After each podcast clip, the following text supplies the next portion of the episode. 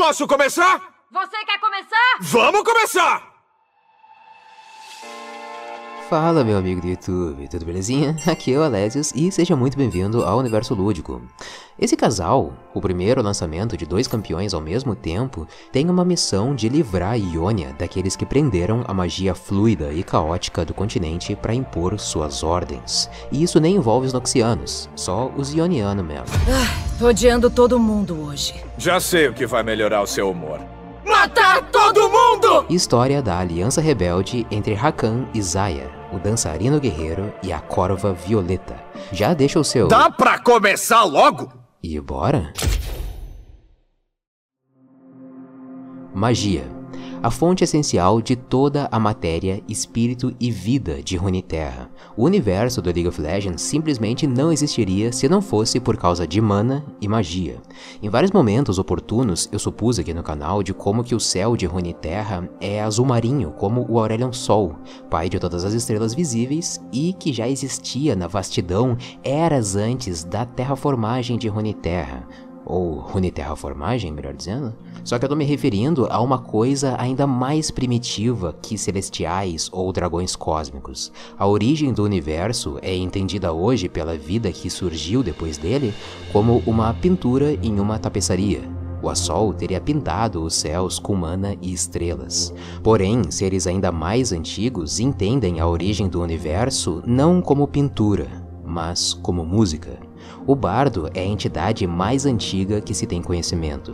Antes mesmo da criação do universo de Runeterra, o bardo existia em silêncio, até que uma era se expandiu como um estrondo e o universo de Runeterra é só mais uma sinfonia dessa grande explosão sonora. É assim que surge o multiverso das skins do joguinho e também os reinos espiritual, material, celestial e até o vazio. Caos é o melhor estado da natureza. Essa percepção musical, caótica e primitiva do bardo sobre magia é compartilhada entre os vastaieses e outras criaturas espirituais. O Rakan é o que melhor entende o que o bardo entende, e ele dança conforme a música. Nossa magia é uma fúria, uma música que você não consegue resistir. A mitologia conta que depois da Runeterra formagem, a magia se concentrou mais naturalmente nas primeiras terras. O contato com o reino espiritual aqui é muito forte, e os primeiros humanos que surgiram nesse lugar eram humildes e se curvaram para a selvageria da magia. Espírito e magia é a mesma coisa, ok? Isso mudou quando os gigantes vieram do céu e atacaram. Os humanos mais iluminados foram agraciados com poderes espirituais, se tornando Vastaya Shairei. Os Vastaya Shairei são metamorfos com capacidade de manipular a essência do mundo, ou seja, a magia. Como descrito no conto Poesia com uma Espada, do jovem I, eles podem mudar para uma forma humana, ou animal, ou quimérica, para elementos da natureza, com um único golpe no solo podem abrir vales, causar terremotos, partir montanhas e até partir o planeta ao meio se quiserem. Quando você abre os olhos, vê que não há limites para nada. Eles não têm mais forma original, original se torna depois que eles decidem assumir uma forma, permanecerem nela como obra de orgulho e os descendentes deles, os Vastaya, assumem a mesma forma como tradição e respeito. Os Vastaya Sharei mais poderosos que lideraram a defesa contra esses gigantes e venceram foram o nobre Kila, Amarai, o Shimon, o resoluto Tyr, que ainda não foi citado em lore nenhuma, mas com certeza vai lançar algum Vastaya dessa tribo algum dia, a astuta Lothli e vários outros que posteriormente se relacionaram com humanos em forma de humildade mesmo, em forma de não se colocarem num pedestal como seres superiores e ficarem por Runeterra para ensinar alguma coisa para esses mortais não tão iluminados. Assim que surgem os Vastaya. Sou Vastaya! Nasci da magia! Esse é o meu destino! Essas histórias folclóricas que a pequena Zaya adorava ouvir do seu pai quando ele cantava e dançava à noite. Os Vastaya nomearam o mundo. Nomeamos as árvores, o vento, as montanhas. Conhecemos seu poder. Este mundo era nosso antes. A Zaya já nasceu num tempo difícil para os Vastaya, mas pleno para os humanos. E aqui tem uma lacuna da história, tá? Mas provavelmente aconteceu mais ou menos assim. Os humanos menos iluminados seguiram os passos dos Vastaya Shairei e tiveram os seus filhos Vastaya, que supostamente vão perdendo poder mágico ao longo das gerações. A manipulação da essência e principalmente da metamorfia vai se diluindo a cada novo Vastaya que nasce. Dessa comunhão com humanos também desenvolveram filosofias sobre o equilíbrio e técnicas da forma, assim que nasce o Uju e várias outras escolas de luta e de dança também, como da Irelia. Alguns humanos seguiram um caminho mais mesquinho desses ensinamentos e eles queriam conter a magia de alguma forma, daí que foram criados os primeiros Quinlon, que eu vou explicar um pouco mais pra frente. Outra coisa, humanos reproduzem mais rápido que Vastaieses. Vastaias são eternos, nem mortais nem imortais, e eles têm tempo sobrando para decidirem quando construir uma família.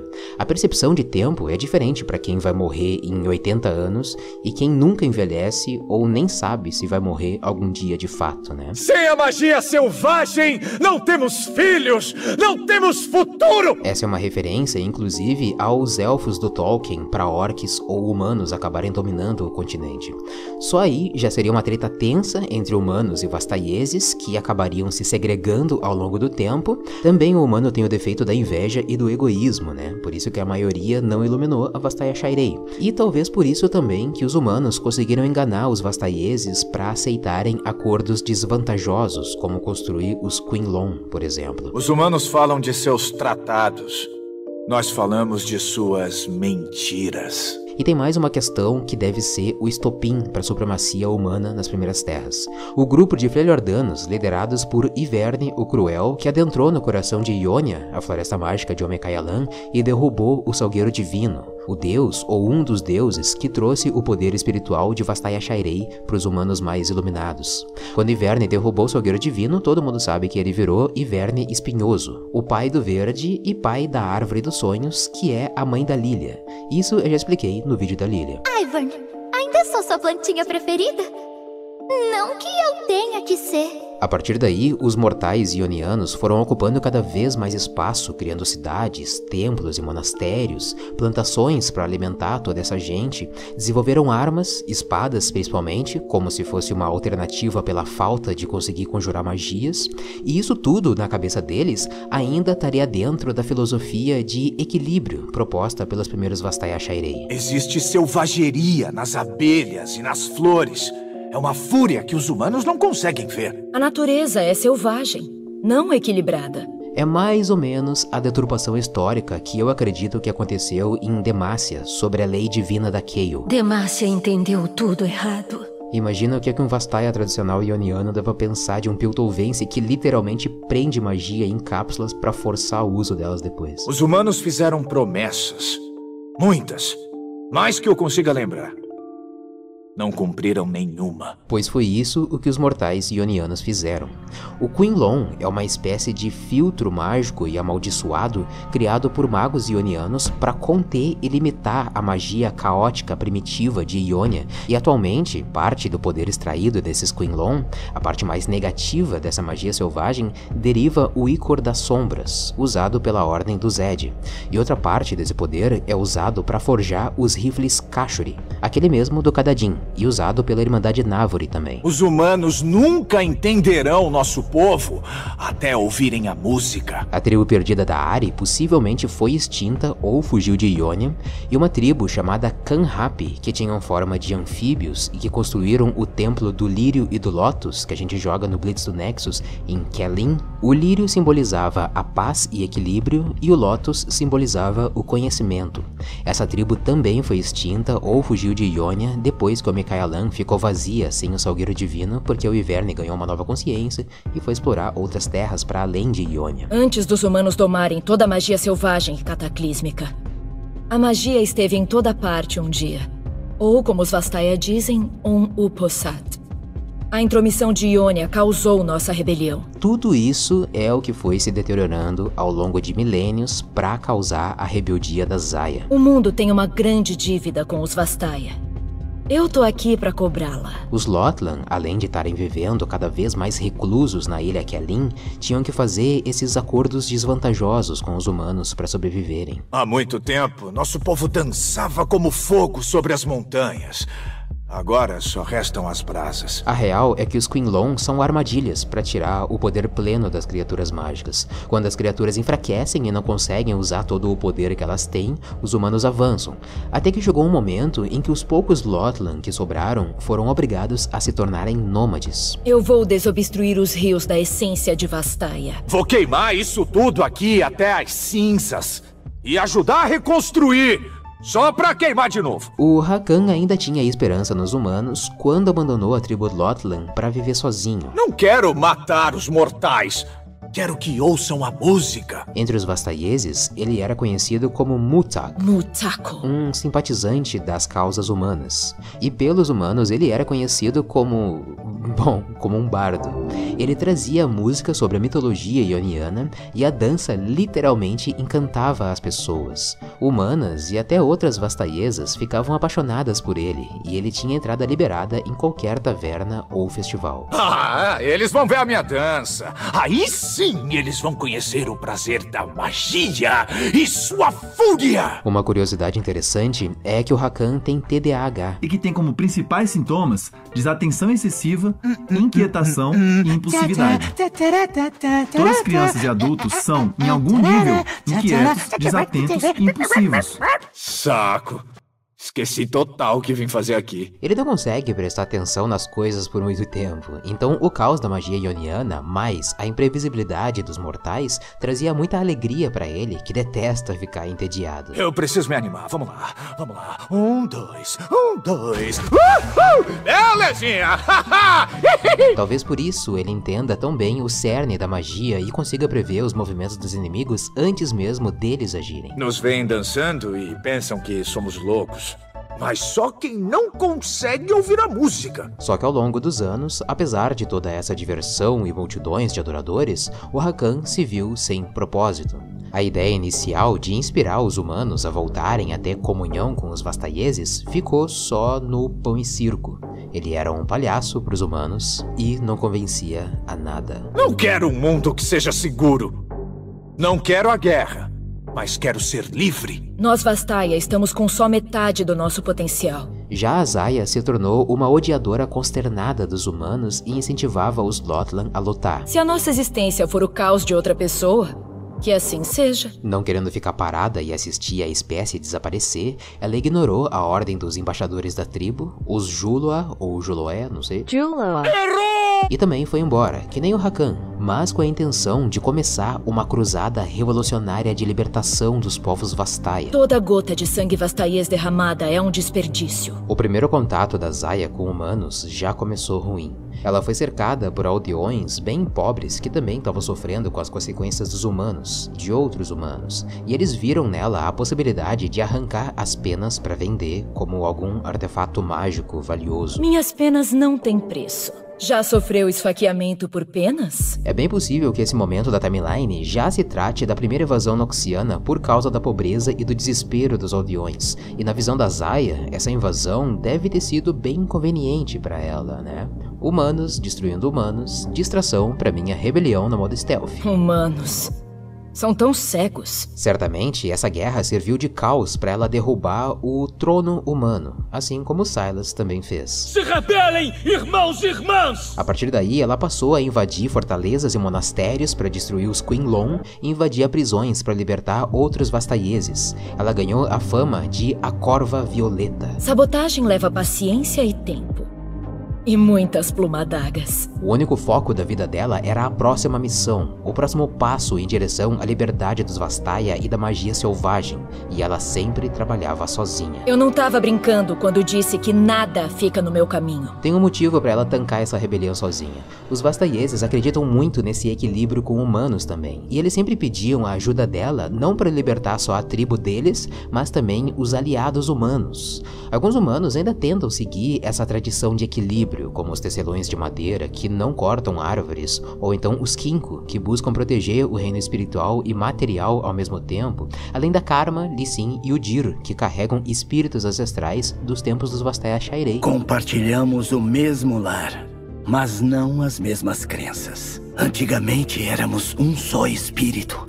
O que aconteceu conosco? Só que lembra como foi o primeiro contato da Zaya com humanos? Violência é meu tipo favorito de negociação. Então, a conclusão dela é que ela era completamente contra a proteção deles e ela fazia as missões ao jeito dela. Quando eu danço, eu conduzo. Então, quando um Quinlon era destruído e vinha aquela cascata de magia inundando a floresta de novo, as construções e vidas humanas que lutem para sobreviver. O que eu quero é tempos remotos de selvageria, igual o meu colega semideus lá de Freljord. A terra pertence à natureza. Hum. Vamos tomá-la de volta com garras e dentes. Então, essa visão parcial e inconsequente mudou quando ela conheceu um outro Vastaiês, também Lodlan, que ela encontrou dançando feito um imbecil para as mocinhas do Festival da Colheita de Vlongo enquanto ela executava mais uma missão. Ninguém pode com você. Só você pode, Rakan. O palhaço recitando cânticos vastaieses antigos era um Mutak. Mutako. E sabendo dessa pré-lore do Rakan, ela conseguiu a resistência mágica que precisava para tancar a ultimate dele. Você quer ser mortal? Você é Matako. Ela admitiu para si mesma que o bobão colorido chamando a atenção toda para ele ajudou demais ela a recuperar um artefato roubado da família dela. E pela visão do Rakan, ele ficou perplexo em ver uma vastaiesa tão corva resistindo aos encantos dele. Acho que subestimam o meu charme. Como isso é possível? É assim que se lida com atenção indesejada. Mas eu sou tão lindo! Eu tenho que me beijar. Antes que ela conseguisse desaparecer na floresta, o Rakan abordou a Zaya e entre uma investida ou outra, ele perguntou quantas anda a tribo Lotlan.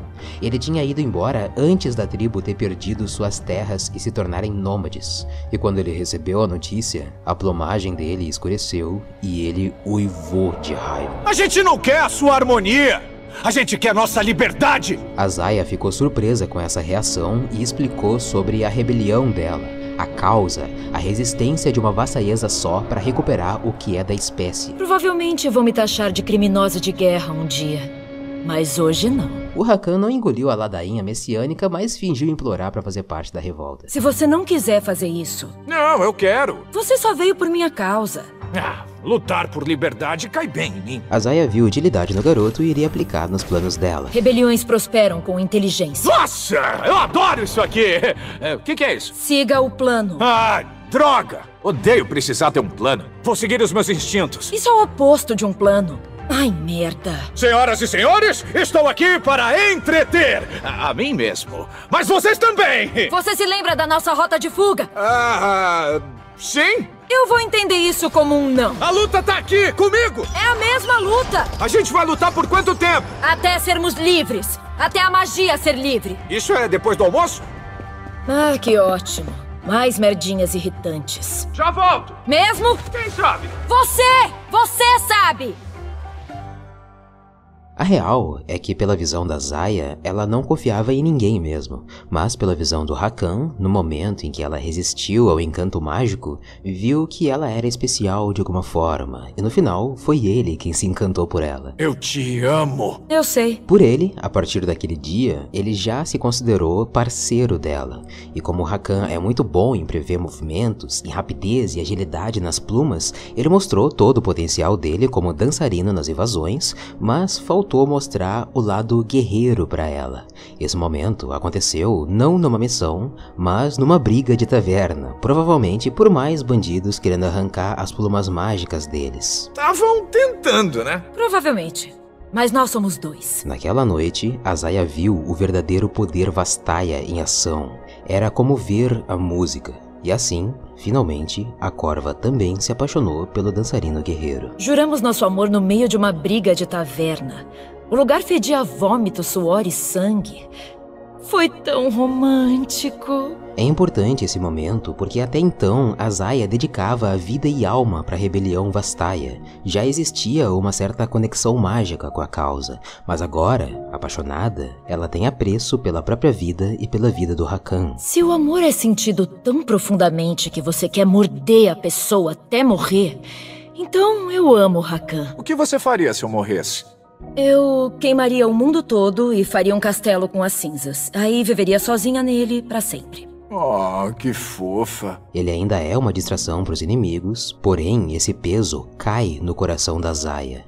Um pacto de amor Vastaya é diferente dos rituais humanos. Declarar amor por um namorado ou se casar nada mais é do que documentos no papel e ética no comportamento. Você sabe que eu amo você. Ai. O que a gente tem é maior que uma mera palavra humana. Os vastaieses literalmente conectam suas almas uma à outra, e a alma aqui é magia. Portanto, a partir daquela dança na taverna com bandidos, a Zaya se apaixonou pelo Rakan finalmente, e eles desenvolveram a passiva do casal. Eu te faço feliz, Rakan. Todos os dias da minha vida. Você lembra da Cachoeira Fai? Lembro. Eu quero ir lá de novo. Vou tentar ficar vivo então. Mas olha que interessante, os espíritos dos dois fazem conexão, mas não quer dizer que agora os dois são um só. Você pode chamar o Rakan de gado, porque ele só tá na missão por causa de uma mulher que ignorou ele, só que a Zaya também se desprendeu da conexão que ela tinha feito com a causa. É mais importante agora para ela o Rakan livre do que morto ou capturado enquanto ela consegue terminar a missão. E não só a Zaya, mas o Rakan também tem a sua individualidade. Isso é importante no casal. Você você é deslumbrante e incrível. Ah, obrigada, querido. Ah, sim, claro, eu tava falando de você mesmo, amor. Juntos, eles seriam o manto e a adaga. Só que o manto se distrai sozinho com qualquer coisa e a adaga não consegue ficar escondida no manto por muito tempo. Esse oposto de personalidades não dá só harmonia ao relacionamento, mas também à causa. Você precisa ser mais cuidadoso. Se alguém for morrer primeiro, serei eu. Eu não aguentaria te ver morrer. Eu também fico horrível de preto. Desse jeito, você ainda vai me matar. Por mim, tudo bem. Por mim também. Ué? As reais intenções da Zaya nem sempre servem para os outros Vastaya, como acontece no conto Um Pedaço de Bolo de Sombra. A Zaya discute com o ancião da tribo Vlota, que pede ajuda do casal para salvar não somente a tribo dele, mas também os monges humanos que eram aliados. Acabaram as segundas chances. Desculpa aí. O Rakan, a um primeiro momento, apoia a estratégia dela e circula com altivez ao redor dos Vlota, que estavam muito fracos. Ele parecia um cão de guarda e ameaçava a vida do ancião. Eu matei por ela!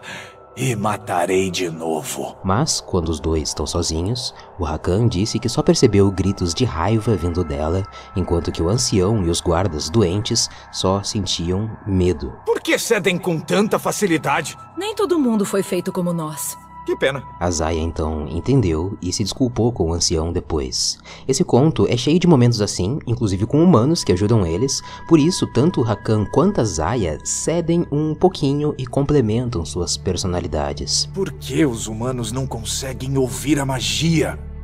Eles ficam ocupados demais construindo coisas. Pra quê?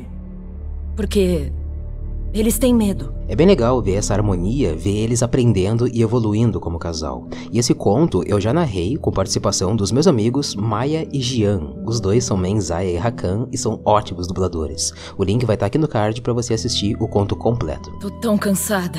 Você precisa descansar, amor. Nossa essência vastaiesa some a cada dia que passa.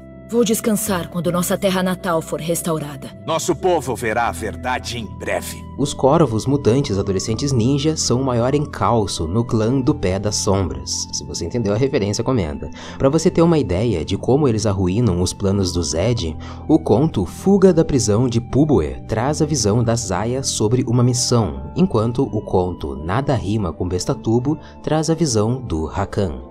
O Hakan não parece prestar atenção em nada do plano que Azai explica. Então, é, nessa missão, a gente vai. Você tá se fazendo de bobo? Bom, é. Eu não preciso lembrar do plano se você lembrar, né? Como último recurso, ela fala: Se me pegarem, vou me matar. Assim, o Hakan consegue prestar atenção no que importa. limpar o caminho para Zaya fazer o que tem que ser feito. Tem certeza disso? Precisa ser feito. Cuidado! Olha só quem fala. A Zaya já invadiu inúmeras prisões e monastérios durante anos. Ela tem os planos tão bem calculados que já manja dos pontos cegos dos humanos. E manja mais ainda da falta de atenção do Hakan. Então ela usa palavras muito precisas para os dois se reencontrarem enquanto se separam. Lembre-se, Miele, ao pôr do sol, sussurra ela atrás dele. Eu tô cuidando disso, amor! Tá mesmo? Eu tava! É, eu vou cuidar! Ele continua distraindo mais guardas enquanto ela procura pelo seu alvo, um cônsul vastaiês. Ela solta ele e seus seguidores, os Juloe, e fogem da prisão. Porém, um deles, Jurelvi, que era um grande amigo do pai da Zaya, não resistiu e faleceu. Os Vastaia entoarão canções sobre você. Eu prometo. Existe um ritual de luto para fazer essa passagem de volta ao plano espiritual. Muitas noites homenageando, cantando e dançando pelo sacrifício do Vastaiês. A história é escrita pelos vencedores.